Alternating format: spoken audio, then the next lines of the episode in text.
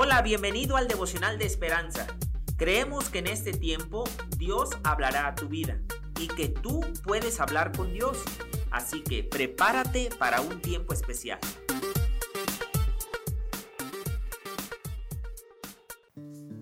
Hoguera de vanidad.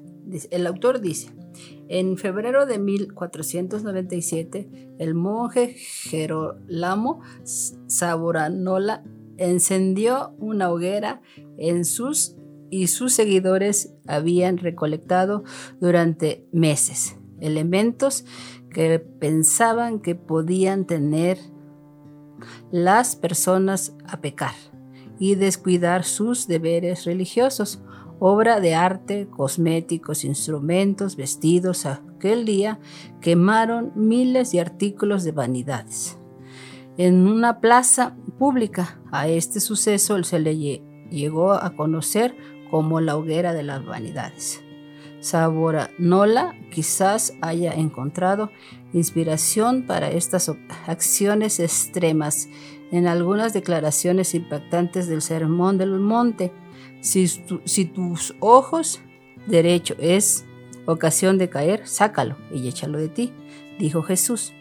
Y si tu mano derecha es ocasión de caer, córtala y échala de ti. Mateo 5, 29, 30.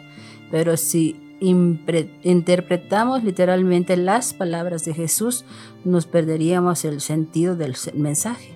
Todo el sermón es una lección sobre ir más allá de la superficie para concentrarnos en el estado del corazón. La hoguera de las vanidades hizo un gran espectáculo, al destruir cosas materiales. Pero lo más probable es que el corazón de sus dueños no hayan cambiado. Solo Dios puede cambiar el corazón. Por eso el salmista oró, Crea en mí, oh Dios, un corazón limpio. Salmo 51, 10. Nuestros corazones es lo más lo que importa.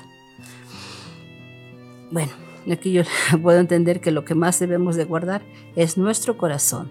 ¿Qué, estamos guardando en nuestro corazón? ¿Qué guardamos este enojo, ira, malas palabras?